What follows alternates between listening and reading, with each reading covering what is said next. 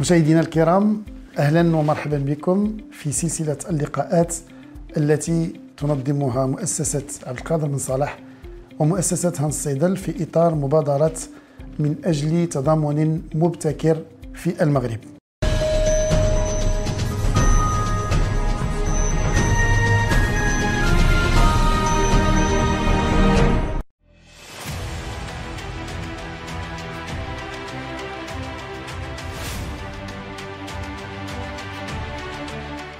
نتطرق اليوم إلى موضوع مهم جدا وهو كيفية تعزيز نجاعة العمل التضامني.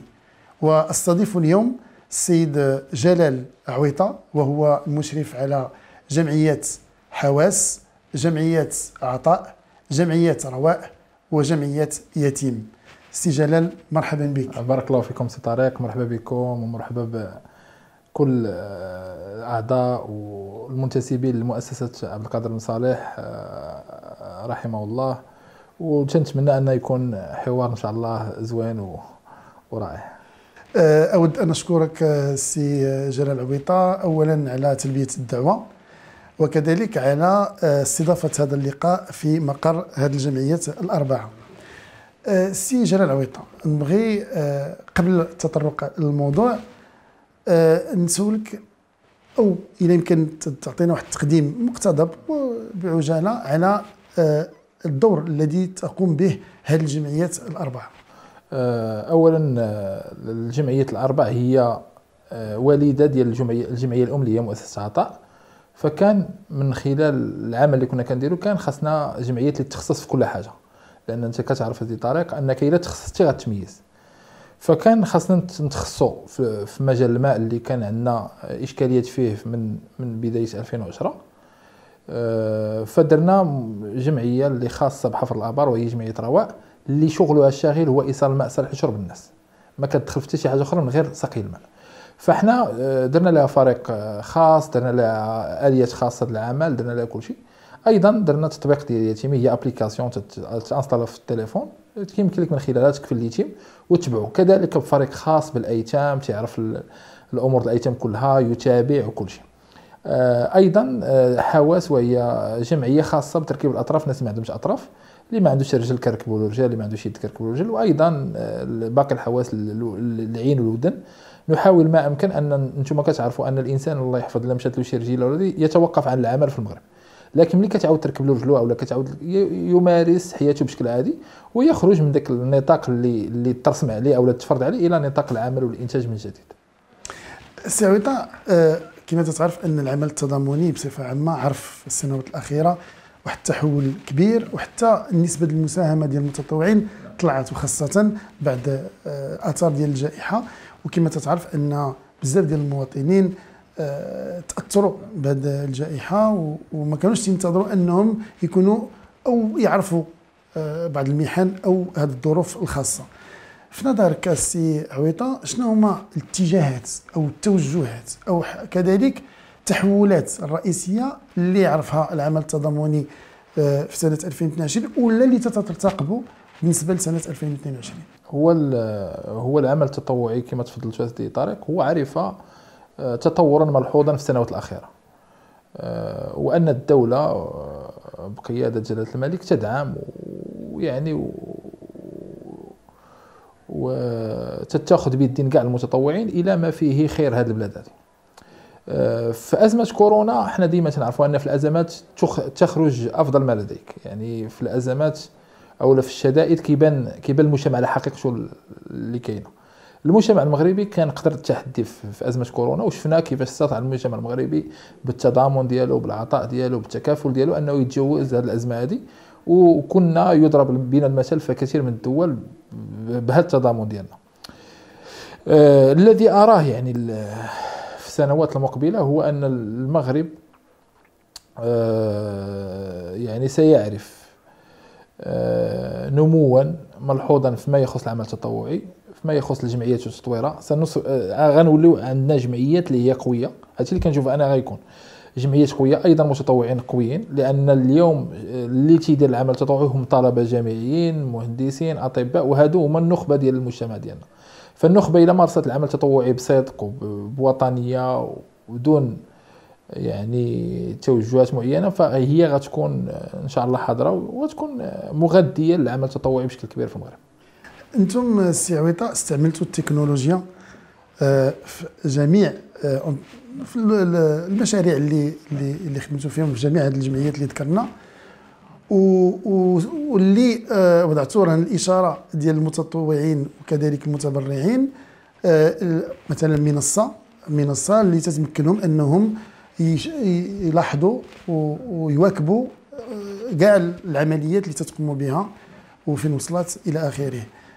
هذه التجربة اللي عشتوا ديال التكنولوجيا داخل هذه الجمعيات وهذه المنصة اللي خلقتوا آه، شنو المدى النجاعه ديالها والآثار ديالها على العمل التضامني ديالكم؟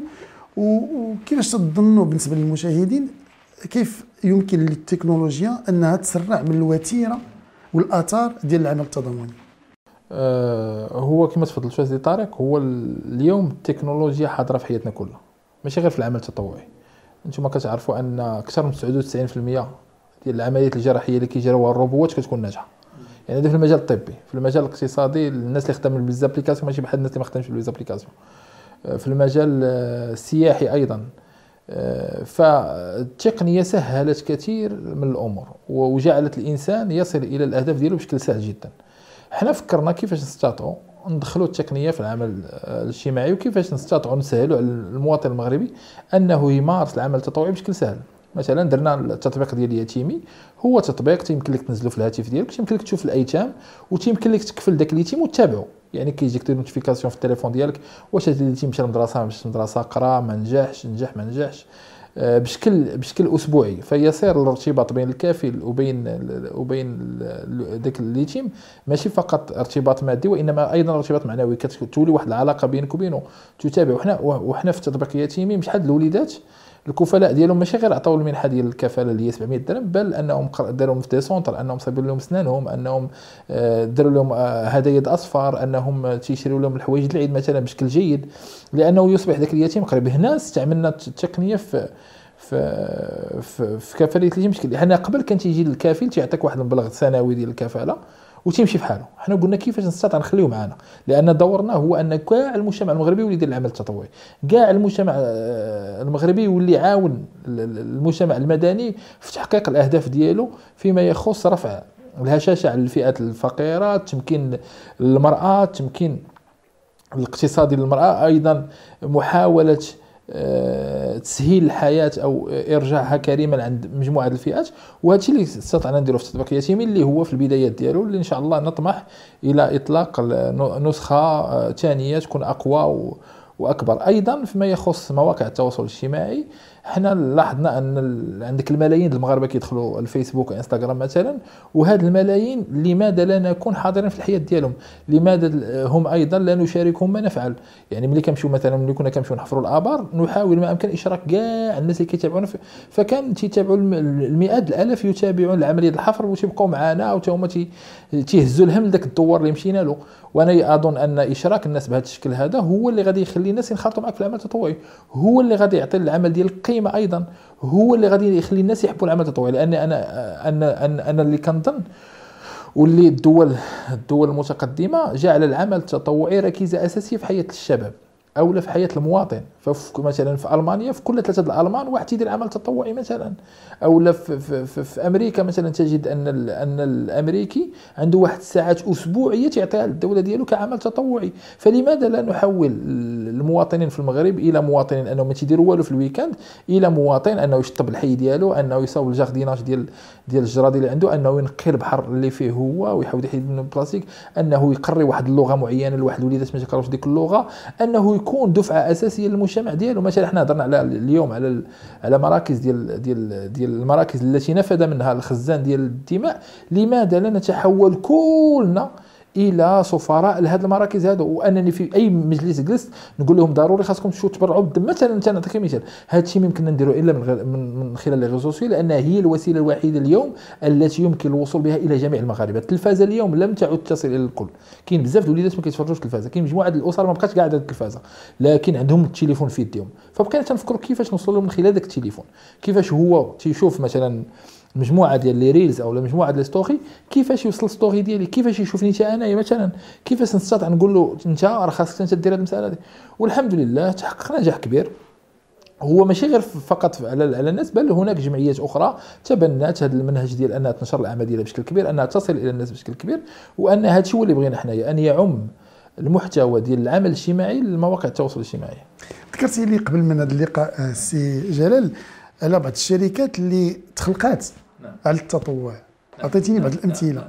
هو هو هو مجموعة الشركات في الدول الغربية هي مؤسسات وقفية. إحنا ما كنعرفوهاش. مثلا شركة رولكس لما مات المؤسس ديالها أوصى لزوجته أنها تخلي النص لتطوير رولكس والنص الآخر يذهب للعمل الخيري.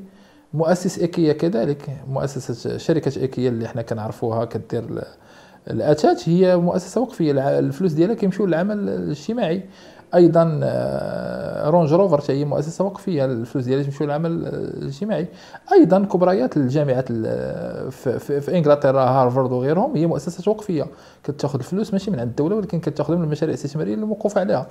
أنا أنا قلت لك دي طريق هادشي كان في المغرب. المغرب هادشي ماشي جديد على المغرب. المغرب كان آه، كان رياديا في العالم. لما تنتكلموا على المغرب تنتكلموا على فاس مثلا. فاس من أقدم المدن اللي كانت تتميز بواحد البعد حضاري قوي جدا. كانوا فيها مؤسسات وقفيه المكفوفين. ذوي الاحتياجات الخاصة في المغرب ما كانش سميتهم ذوي الاحتياجات الخاصة. كانوا يخدمون وكان تيتخلصوا الخدامه ديالهم وكانوا كياخذوا فلوس.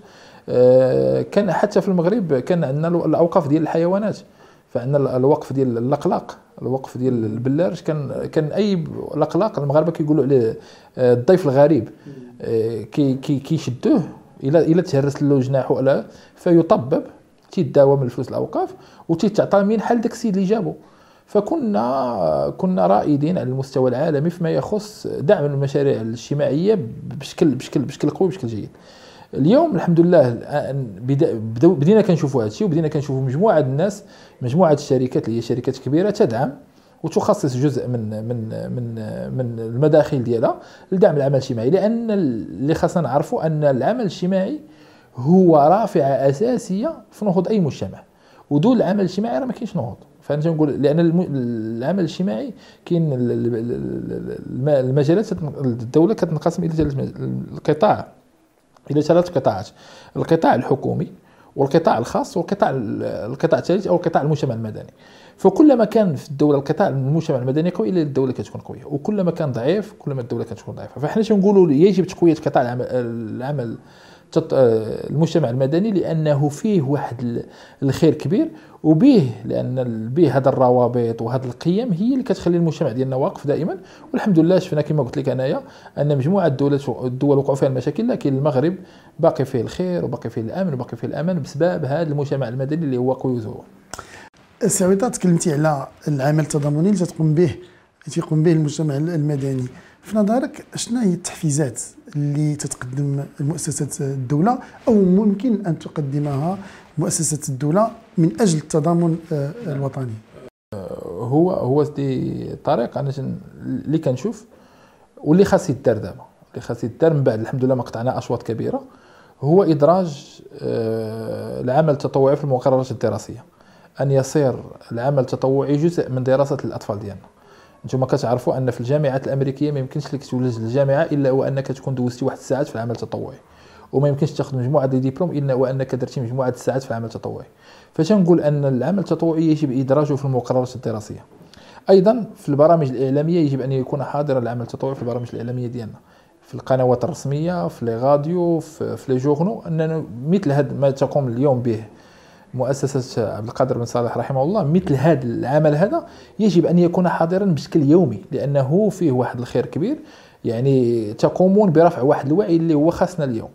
فأنا تنقول أن العمل الإعلامي يجب أن يكون فيه العمل التطوعي حاضرا بشكل كبير. أيضا آه، يجب آه، على الشركات وبين قوسين نسميها الشركات المواطنة أنها تجعل لها واحد الميزانية تذهب للعمل الاجتماعي لأنها en fin de compte هي كتستافد من هذه البلاد هذه فخاصها تفيد البلاد ديالها حتى هي. آه رابع حاجة تنقول أنه آه يجب على الوزارة المعنية إقامة دورات لصناعة المتطوع. العمل التطوعي تيبقى خاوي إلا ما كانوش المتطوعين. لكن إلا صنعنا المتطوع هو اللي غيجيب الكلشي. فالاستثمار في الموارد البشرية ضروري جدا جدا جدا لإقامة عمل تطوعي وعمل اجتماعي قوي. أيضا إقامة جوائز آه، وطنية محفزة. يعني تعطى واحد الجوائز لافضل جمعية لافضل متطوع لافضل فريق تطوعي لافضل فكرة تطوعية لافضل عمل إعلامي تطوعي. هادشي كله غادي يخلي الجمعيات أنها يكون واحد الجو زوين ديال ديال ديال التنافس أو جو ديال توليد الأفكار أو جو ديال تنزيل الأفكار. وهذا الشيء هو اللي خصنا دابا.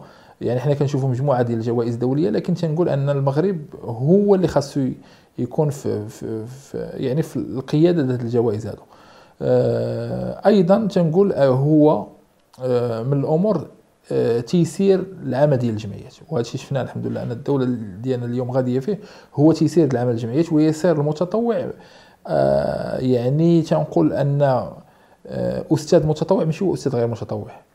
فأنا ملي تيكون عندي أستاذ متطوع أو محامي متطوع أو طبيب متطوع أو مهندس متطوع ماشي هو واحد آخر. واحد آخر تيقضي يومين في الجبل ولا تيقضي يومين من أجل مصلحه المجتمع ديالو ماشي هو واحد جلس خدا الراحة ديالو. فإعطاء واحد الأولوية لهؤلاء. يعني في مجموعة مثلا كنت تنقول كنا ملي كنا كنمشيو للجبل كنقضيو واحد اليومين وكنرجعوا نهار اثنين كانوا تيكونوا معنا محاميين أطباء تنقول أنا لو كنت مدير ديال كنقول جلس ذاك الصباح. ديال الاثنين لأنك كنت يومين وأنت خدام في العمل التطوعي. فمثل هذه هذه الامتيازات تجعل العمل التطوعي حاضرا في حياتنا واللي خاص نعرفوا ربما المشاهدين إن شاء الله يشوفوا هذه الرسالة هذه هي أن العمل التطوعي تنفع صاحبها قبل ما تنفع المجتمع ديالك فأنت ملي كدير العمل التطوعي كتنفع راسك تطور مهاراتك تسقل مواهبك آه، كتوسع دوائر المعارف ديالك. تكتسب مجموعة ديال ديال ديال ديال ديال الأشياء اللي ما يمكنش تكتسبها إلا في العمل التطوعي الصبر تعرف بلادك مزيان. أنا من خلال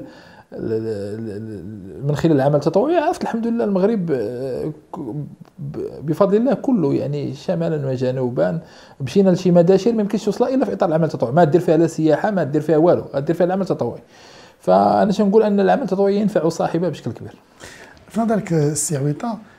ما هي اوجه التعاون المطلوبة أو الضرورية في إطار التضامن لإنجاح وتسريع الوتيرة ديال العمل التضامني. هو هو سيدي طارق هذا الدليل الذي تشرفون عليه تيظهر لي آه، كل جمعية. إن استطاعت أن تجعل من عملها دليلا ثم تنشروه لباقي الجمعيات كان كان شيء جيد يعني مثلا أنا آه، درت مثلا عاونت الناس في إنتاج الخروب في الجبل.